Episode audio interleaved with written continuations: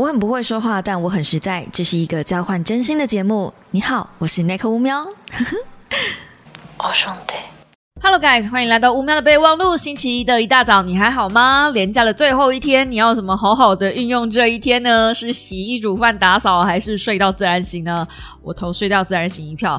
然而，在你听到这一支影片的当下，我也去过我的假期最后一天了。我怎么选择去过我最后一天呢？不告诉你。等你看我的 IG 现实动态就知道了。好的，那么今天呢，要来跟大家介绍一下一位对我来说影响非常大的艺术家。嗯，这个艺术家呢，相信大家应该也不陌生吧？还是有点陌生。这个艺术家叫做萨尔瓦多·达利。没错，现在呢，就是有一个展览在展。天才达利展二零二二年的台北场，那它展到四月底，所以如果你没有今天来不及去听去看这个展览的话，我觉得也 OK。其实有不少小猫已经跟我讲，就是反映说他们有去看，觉得这个展览还不错了，所以我才有那么一点点的信心可以推荐给大家这个达利展。言归正传，达利为什么对我来说是一个影响非常深远的艺术家呢？理论上，我是因为达利我才踏入。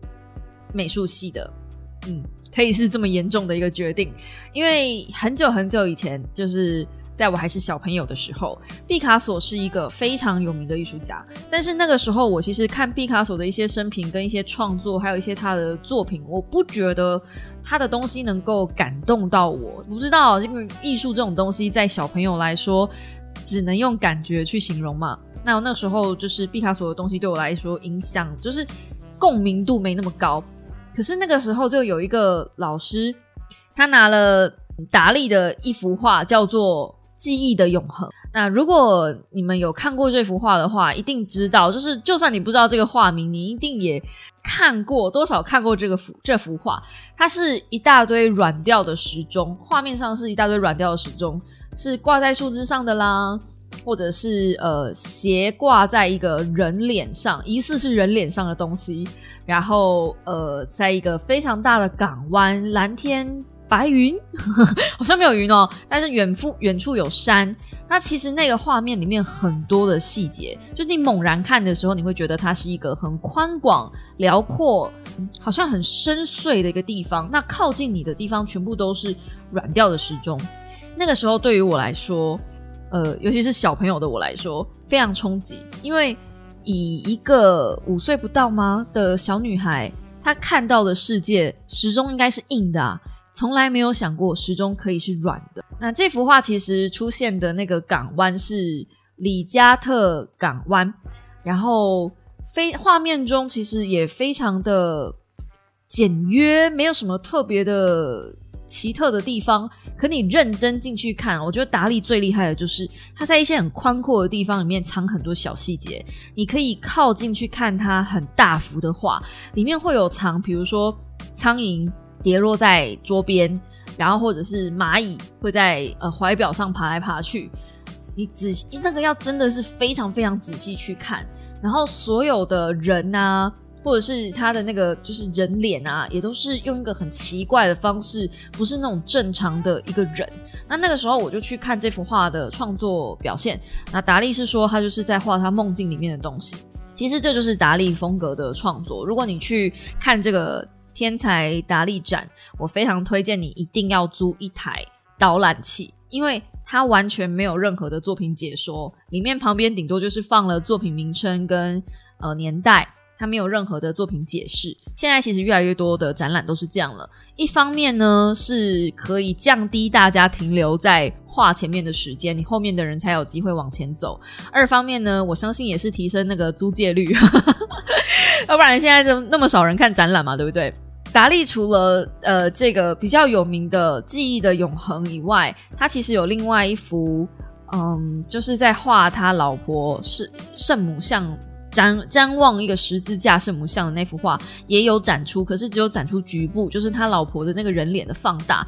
我真的是第一次看到那么近距离，然后看到那个细节被放大，我真的被震撼到。因为以前在呃都是看那种就是画册啊等等的，我没有实际的机会去西班牙看达利的真的真迹，这也是第一次，就是有把达利的真迹。弄进台湾来，有机会可以去看到他的真迹，其实蛮感动的。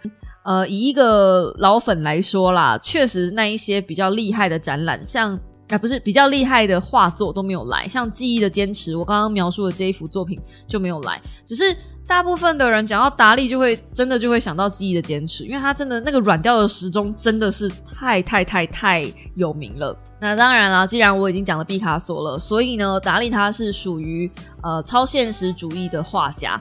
但我其实没有那么敢，以前小时候还不懂事的时候，我其实一直不敢跟人家讲我喜欢的画家是达利，我只敢跟人家讲说，呃，超现实主义对我来说影响很大，就这样。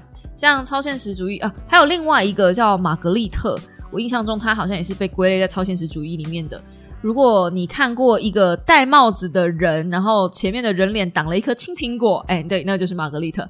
还有画了一个烟斗，然后下面写这不是烟斗，那好像也是玛格丽特的。就他们两个对我来说都算是蛮冲击的两位画家，对我的 艺术之路就是有一个很大的。算是启蒙吧，嗯，那超现实主义除了这两位以外，当然还有米罗，米罗就更不用说了，就是展出一个尿斗的那个家伙，他把一个尿斗就直接放在美术馆里面，然后就说那是他的作品，嗯，所以那个香蕉贴在墙上啊，就是从米罗开始先展出了恶习，好了，好，不然这开玩笑的啊，米罗他是大师，大师，我们回来讲达利。我为什么我以前不太敢跟别人讲，就是呃，达利是我的启蒙艺术家、启蒙大师呢？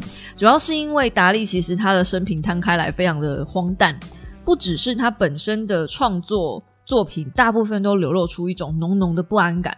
他其实非常喜欢画人体器官，早期早年的时候非常喜欢画人体器官的素描，比如说眼球。而且他非常喜欢画眼球，因为他对关注这件事情就比较专注吧，就是非常会注意。所以这是他后来去创作的时候，你可以看到他对于试点这件事的创作有很多不同的想法。比如说，他对于呃原子的排列啊，或者是 DNA 的排列啊，他对于观看这件事或是试点这件事，呃，在他的创作里面有各种不同的描述。那早年的话，他就是直接画眼球。那这这也影响我高中的时候，其实我非常喜欢画人体器官，而且我喜欢画一些内脏类的东西。老师都觉得我的创作很恶心，就是很灰暗。但是你去看达利的创作，其实他也都是有一点不安感，然后灰暗的。他的作品不会给你温馨感。就没有那种比较利益良善的东西，这对于呃高中学生美展或者国中学生美展其实都很不友善。就是学校嘛，就多少还是喜欢呃花花草草啊、明亮啊、世界和平、万物大同啊那种主题。就如果你画一大堆人体内脏啊，或是比如说我以前有一幅得奖的佳作作品，是一颗心脏，然后被放在鸟笼里面。但我的心脏不是呃一一颗爱心而已，我是那种很真实。我去找很多的医学的图片，就去画每一根血管那种心脏。嘿，对，哎，就是达利对我的影响。台达利展里面的简介里面，其实很顾左右而言，他没有完全的写出来。首先，那个展览他把它创造成说他跟他老婆好像是多恩爱，就是他这辈子只有他一个老婆。其实并不是这样。就达利在他的性癖这件事情上。嗯，还蛮封闭吗？他其实是一个非常喜欢撸管的家伙。就他光他这辈子，其实他最主要的性行为就是靠他自己 do it yourself 这样子。那他的很多的作品，我记得我以前看到的资料是，他很多的作品包含那种长鼻子的人像啊，或者是像呃展览里面有说那个撑着拐杖的那个 Y 字形的拐杖。象征的是天使的救赎，但我心里面想说，我以前看到的的的版本明明就好像不是这么一回事哦。但反正就每一个人有对于每一个人的画作解释，如果不是他本人出来讲，其实我们都不好说嘛。我们就姑且信之。那我记得他的画作里面有些东西蛮有性象征的，比如说像他神诶，是神曲吗？嗯，神曲里面的有一有一张图是。非常非常有名的一个天使，然后他身上有很多的抽屉，那那些比如说乳房啊，都是变成一个个抽屉，或者是他的呃性性的部位也是一个抽屉，可是打开里面是空的。那我记得我那时候听那个导览的解释是说，这样子的感觉像是呃里面都没有东西，所以得不到救赎。但我记得我很小的时候，我去看文献，它那个有另外一层的意思是等着别人放东西进来，而且是抽屉嘛，所以你可以开开关关，你可以呃抽进抽出，所以它其实都是有不同的解释吧。这也是为什么我很喜欢艺术的原因，就是你随便你怎么讲，就你你看到这幅画，你想到的是什么，随便你怎么讲。我相信你问达利本人，他一定也不会有额外对他的画作什么其他的延伸，因为 why why 你每个人看到的东西本来就是不一样的啊，你想要怎么解释都可以啊，这就是画的魅力之处。我不是用文字把它写死，你今天看到什么就是什么吧，再加上。达利大部分的创作都是跟梦境有关。他最有名的一个创作法是他自自创的，就是诶自创吗？还是确立的？就是偏执狂批判法。那这个这个创作法其实就是把潜意识里面的形象跟现在我们现实生活中的形象状态结合。软中就是一个最明显的例子。比如说时钟应该是硬的，但是它却跟融化的气死结合在一起。那他把这两件事情结合在一起的原因，只是因为把一个硬的东西跟软的东西结合，那根本不可能出现在现实里面，但他让它出现了。或者是他最著名的那些长腿象，大象根本不可能腿又长又细，可是他把大象画成那样子，骨瘦如柴，然后又又长又细的时候，你会觉得这东西根本不可能在现实生活中出现，它会对你的呃认知造成一种很强大的迫害吗？你会认知错乱，你会知道这个东西不是真的，可是它又栩栩如生的在你面前，所以它是在挑战每一个人的认知跟那个舒服的感觉吧，所以才会造成不舒服。以前我在念艺术的时候，我的老师跟我说，其实很多的艺术都最难最难的是达成呃让人产生感觉这件事。很多的时候画就是画，它并不能让你产生进一步的第二层甚至是第三层的感觉。很少有人光看一幅画就感动落泪吧，而且尤其是那种感动落泪是最难的。嗯，好的感觉都很难去达成。我这么讲好了，一部电影如果能够让你感动，不一定能让旁边的人也能感动。一百个人里面看一部感人热泪的电影，不一定一百个人都会哭。可是，一部恐怖电影，假设它真的。很恐怖，它有高几率可以让这一百个人都产生恐怖的感觉，这就是负面的感觉。因为我们人必须要求生，所以往往大脑会专注于负面的资讯多过于正面。那我觉得达利他其实厉害的地方就是他知道这件事，所以他也我我不晓得他知不知道啊？认真说。可是他的作品里面莫名其妙就达成这件事，他会让你产生不安、产生不舒服，可是你又不至于不舒服到你没有办法直视他的作品。我记得我那时候跟我老公一起去看这一个展览，我问他：“你会愿意把他的画挂在家里吗？”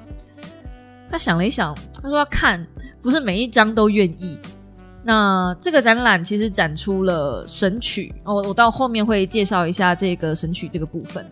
嗯，到《神曲》天堂篇，他才愿意，他才说哦，天堂篇的作品可能可以放在家里吧。但事实上，大部分的人是不愿意把达利的东西放在家里的，因为这些东西，尤其是达利绝大部分的东西，都会让你产生有一点就是不舒服嘛。那他要的就是这个，因为好感太难了，所以如果我只是今天求一个目的是让你有感觉的话，那其实。很简单，我让你不安就可以了。呃，我觉得有那个时期的艺术家很多都会有一点点这个倾向。达利他生长的年代有横跨到第二次世界大战，而且他自己本人是希特勒的信徒，狂热希狂热爱希特勒。他甚至有有一个话，好像是就叫希特勒手淫还是什么的。嗯，你没有听错。还是什么希特勒打手枪哦，我我有一点点忘记。对，因为他本人自己是呃被虐狂，同时也是虐待狂，所以他的性癖其实非常非常的诡谲吧。那我觉得这个其实有一点点要牵涉到他的原生家庭。嘿，我又要拿原生家庭出来编了。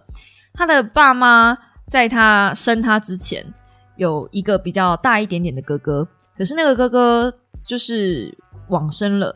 那往生后的九个月呢，达利就出生了，所以他的爸妈把他哥哥的名字给了他，也就是说他们两个是叫一样的名字。然后某一天小时候，达利小时候，他爸妈就带他去他哥哥的坟前，他妈妈深深相信达利是他哥哥转世回来的。嗯，某种程度上，我觉得你如果相信这件事情的话，你可以放在自己心里面就好了，你不要告诉你的孩子。但因为这件事，所以达利他也相信了他是他哥哥转世，所以有某种程度上就影响到他自己。嗯，对吧？那后来呢？他妈妈在他十六岁的时候，好像是乳癌去世。然后这个时候，他爸爸隔了一年，他爸爸又娶了他的阿姨，嗯，就是他妈妈的妹妹。嗯，达利是因为对于自己阿姨的敬爱吧，所以才没有反对这件婚姻。但是我们冷静下来看，就是，诶，这个爸爸活生吃了姐妹洞啊，这真的是可以的嘛？就。也不是不行，在法律上、逻辑上都没有什么问题。可是你就就亚洲人的伦理世界观来看这件事，就还是觉得他们有点前卫。就这个家庭的观念，很多东西都是非常非常的前卫的。所以，嗯，也让达利在性这一方面，可能也跟一般人真的有点不太一样。那接着呢，达利还有另外一件事情，我也不太好意思跟大家讲，说我就是这么喜欢他的最主要的第二个原因，达利是非常非常非常爱钱的人，而且是非常非常非常会花钱的人。这件事情在超现实主义这个流派里面，好像蛮多艺术家都这样，因为他们生长的那个年代哦，已经是艺术起来，而且嗯，大部分的人已经会去关注艺术品的这个时代了，等于其实他们已经在。怎么样？坐坐拥前人的树印了。大家对于艺术家的印象都是刻苦耐劳、克勤克俭，要死了之后才有办法成名，然后后人才能享受他们的作品嘛。那个是在印象派啊，那个比如说莫内啊、梵谷啊，他们真的是很苦，没有错啦。可是到达利他们这一派，就是比较近代，一九年、一八年、一九年之后。这时候的艺术家其实已经过得很滋润了。如果而且那个时候你想想，他们又没有什么娱乐。那个时候的人最大的娱乐就是逛沙龙展，然后呃，名牌包那个时候还没有这么的有这个概念。那个时候有钱人想要买的东西是什么？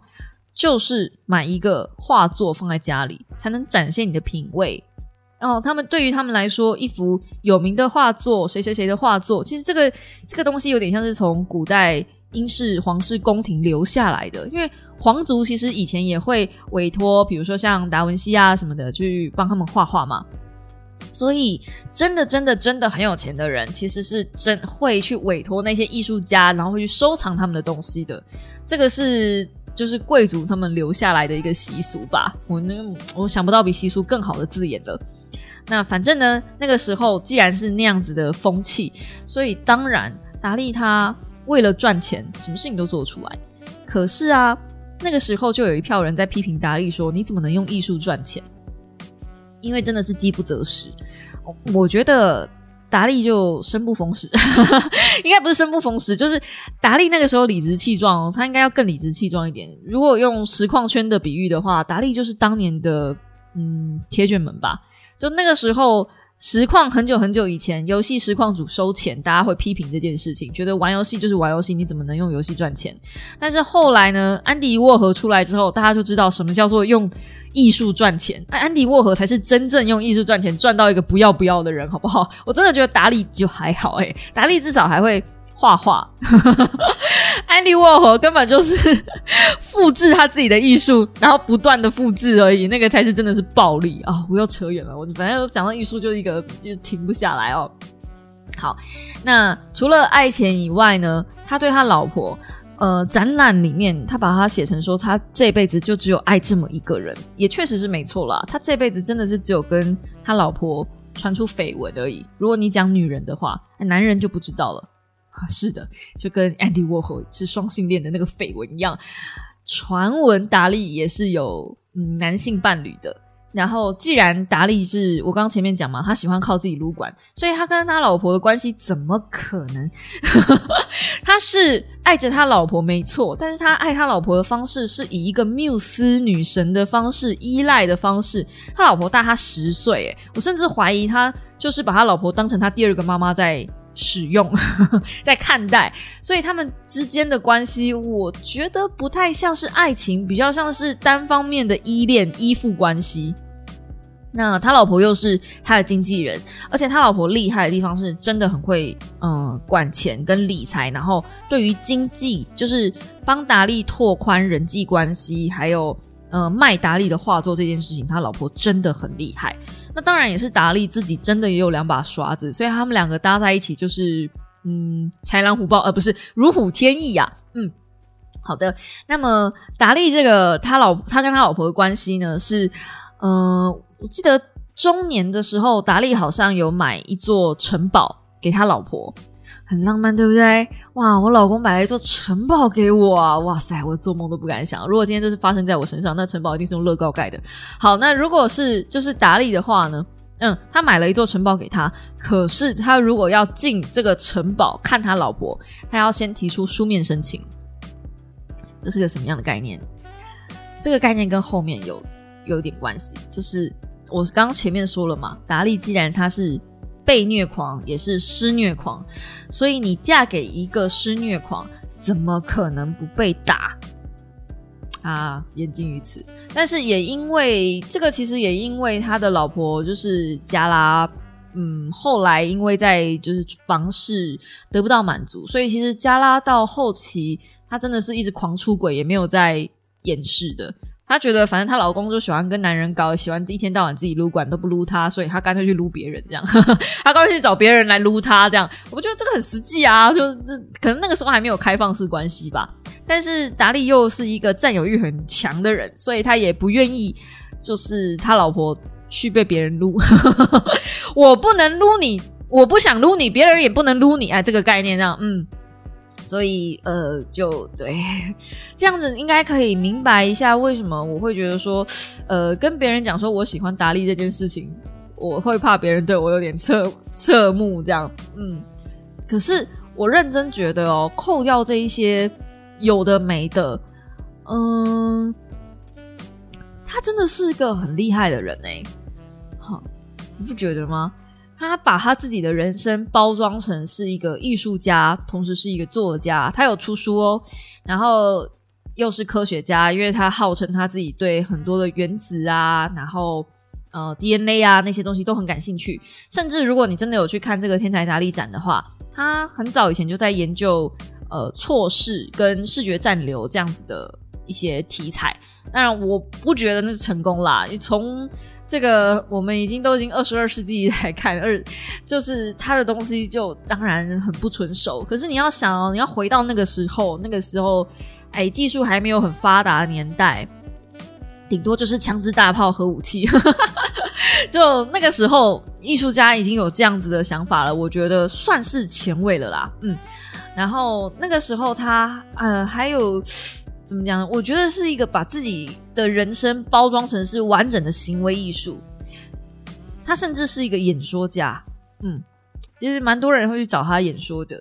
那最后我们来聊聊那个他的神曲吧。嗯，神曲这个创作呢，是意大利政府委托他去制作的。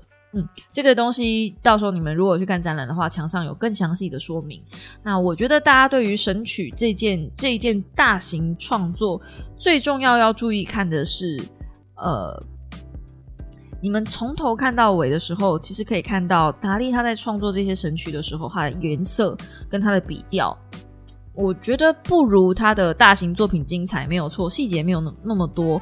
可是这种时候，如果你去看版画，你还去看细节，有一点可惜。应该是要稍微退一步，看他整体的笔锋的感觉。他的那些刻板，哎，它那些都是版画哦，可是做起来非常像是手稿，就是线稿那种感觉。我觉得非常非常厉害。那表示他在刻线稿的时候，嗯，是用一个非常自由跟挥洒的态度。甚至可能是一笔到位的去刻它。那我觉得这样子的作品给我的感觉呢，我比较不会去专精去看它的细节，我比较会注意在它的颜色、色块，还有整体给我的氛围。哦，其实看达利的作品很多都是在看氛围，不是真的去仔细去看得懂他的东西啦。那如果你真的要细究的话，嗯，有人说弗洛伊德的一些理论对于达利的影响也很大，当然嘛，因为他的东西就是画梦境。嗯所以，呃，弗洛伊德的东西，如果你懂一点点的话，你再看他的创作，也许会有一些不一样的想法。那这一次引进的作品呢，很多大多都是跟嗯戏曲有关系，包含他就是另外一幅跟呃剧场合作的东西，都蛮好的。那如果你是看他的油画类型的东西呢，远观看一下氛围之后，你还可以去近看看一下细节，有一些光影的细节其实非常非常精彩啊！我自己觉得。当然，我讲的都是一些我记忆中的事情，可能有一些东西会跟我记忆的有一点点出入，只是因为我一直以来也就是这么相信的嘛。以一个美术系的毕业生这样子讲，好像有点不太负责任哦。但我必须得说，当年我们西洋美术史也没有学得很好。当年我们西洋美术史的老师一直换，一直换，然后后来也懒得去看那些东西。我觉得，因为我是作者已死论的人，但少数会让我记得作者名声，而且是这个人从他的生平开始，到他的故事，然后到他所有的创作，对于我来说都这么重要，是真的很少很少。我的。呃，就是口袋名单应该不会超过十个人吧，嗯，也许下次有机会可以再跟大家分享一些，就是我对我来说影响很大的摄影师啊，或者是那种呃错视的一些创作家、版画家，然后还有一些嗯，我不知道艺艺术相关的一些冷知识吗？我相信只要一讲到艺术这个领域，很多东西都变成冷知识，因为。我总觉得台湾，就算你是专门念美术系好了，在这个西洋史的部分，还是很少人会特别特别的去留意它，跟特别特别的去钻研它。因为历史这个东西，尤其是美术，我觉得美术史不知道为什么大家比较不不是那么的专注在呃。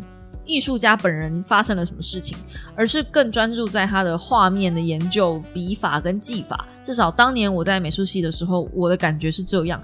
老师拿一幅作品出来的时候，第一个问题就是要我们去看它里面的细节，要我们去看它的结构，我们去看它的构图，然后用色，然后去分析它的配色等等的，好像从来不会去讲这个艺术家的生平，还有他的性癖好。但是。但是很奇怪啊，这些东西就是映入脑海里，然后就再也忘不掉了。这样，好跟性有关啊，check。然后八卦，嗯，check。就嗯，我相信达利不是这方面影响我的啦，就是他影响我的东西不只是这方面，应该怎么讲？然后呃，最后我小小跟大家分享一下我的毕业制作好了，虽然这已经是很久以前的事情了，我不晓得我有没有讲过，我的毕业制作做的是呃擦坯桌布。然后我用的是莫内的印象画去画那个擦皮桌布，那题目就叫 Windows，嗯，因为 Windows 从窗户看出去的风景嘛，那我们那时候就想说，哎，擦皮桌布的不都是一个绿色的草草丘配蓝天白云吗？就 Windows，所以我那时候是以那样子的发想去创作我整个毕业制作的系列，然后到最后，其实我对于人关注这件事情，好像就蛮影响蛮大的。达利他对于人在关注梦境，怎么诠释梦境，跟梦境跟现实中间的东西结合，这件事情是他的创作核心。那我的创作核心其实是人之于荧幕，人观看，还有呃人与人之间的对等关系或不对等关系这样子的一个观看法则，嗯。我我比较关注在这上面，当然我后期的创作没有到这么深啦，唉，可能跟指导老师有关系，但反正 也跟我自己有关系，好不好？我自己可能也懒，这样好，我们不要把什么事情都怪到别人身上，我们要反诸自己嘛，哈。那我觉得我那时候的能力可能还不够处理到嗯观看这件事，因为那时候其实我有呃另外一个摄影的系列是透过观景窗，然后。反射出去，再拍自己的东西。摄影的人被摄影了，这种感觉吧。那个系列也是我自己的，算是宝贝，然后一直没有再把它往下延伸，我觉得也挺可惜的。因为从观景窗拍摄出去的照片，意外会呈现一个很像弹孔的视野。那我那个时候其实有点想把它做成装置艺术，然后呃。就是打在用一个人体 model 吗？我现在只是大概讲一下，用一个人体 model，然后像像是被弹孔打穿那样子，去把那一些照片钉在他身上。那这样子的感觉有点像是，虽然我是被拍摄了，但有某种程度上来体现偷窥的那些欲望。比如说我在他在胸口上钉一个照片，那那个照片观射出来的。嗯，观景窗里面的东西可能是那个人比较内心的隐私，我可能会去呃透过观景窗去拍一件女用内裤，然后把它钉在男生的 model 的身体上之类的。当然，这个都大学时代的作品嘛，听起来就很粗糙，听起来就不可取啊！对吧？大学时代就在开车，难怪长大了三十几岁没还是还还是在开车，一路就这么开到三十几岁，哎，就是。没办法啊，呃，这是我的年少轻狂，也是算是我当年的一些，呃，算是遗憾吗？因为可能上一集在讲，有有小猫在问我说，还有没有重新再拿回画画了，所以，嗯，这一集就突然来分享一下关于一些我以前的创作经历，嗯，大概是这样子。我创作经历其实一直都没有到非常顺遂，因为我觉得我一直没有找到对的人来理解我的作品，来理解我。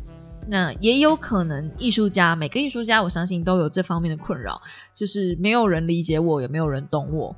嗯，这如果你不是有这样子困扰的人的话，我相信啦，呃，你的东西产生诸多共鸣，就恭喜这样。但多多少少，我觉得艺术家是一个很难被理解的生物。你看达利，到底谁能理解他的生活？到底谁能理解他的内心世界？我觉得他内心世界就是一团混乱，所以才有办法画出那一堆乱七八糟的东西啊！你不觉得看他的作品，你不觉得很可怜吗？这些到这个人一天到晚在做噩梦啊！可是，就某种程度上来说。嗯，不就是要这样子的，有点混乱、邪恶的人，才有办法做出一些不同于一般人的创作，才会变成大师吗？所以，如果你今天也有一种，哎，世人都不懂我这样，我明明就是一匹黑马，我的伯乐在哪里？如果你也有这种感觉的话，嗯，Don't worry 啦，你可以成为你自己的伯乐，因为我相信没有那么好找一个伴侣来帮你经营你自己嘛。那也许你自己就可以成为你自己的伯乐，而且我相信，如果你认为你的东西真的很好，那你把它 push 到极限，也许有一天有别人会看见你的创作。虽然是毕业制作了，但我仍然还是觉得我当年创作的那一些东西、那些想法很有梗，而且很好笑。但是没有人懂我的笑点，但是没有关系，就是我就是想要把 Windows 的桌布挂在。墙上，然后下面写风景画，我就是想这么干。而且当时候，我其实还有跟老师提案说，我想要画那个呃，就是 Facebook 的那个人像，就是没有照片的那一格，而且我把它处理的很平，就是一点点那种画的那种肌理都没有，我把它处理的非常平。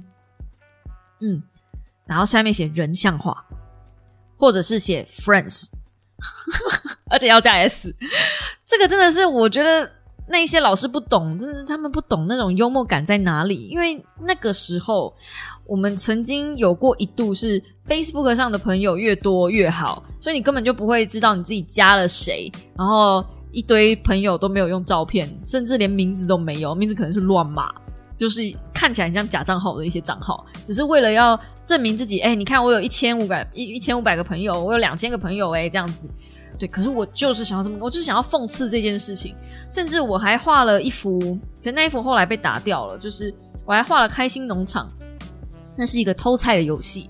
然后我本来想说，我要画一个开心农场，然后在旁边架一面镜子，因为这样我就不用再画一张了，架一面镜子啊，然后下面写田园风景。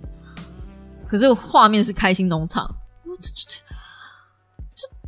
这这这这。不觉得很好笑吗？我觉得很好笑啊！可是那个时候没有任何老师支持我这么做，我就觉得难过。或者是画那个桌面的垃圾桶的 icon，然后下面写“垃圾桶”、“静物画”之类的，那真的没有人懂我。或者是那个 files 的 logo，我那时候真的是疯狂的想要做一系列这样子的创作，就是一个反讽。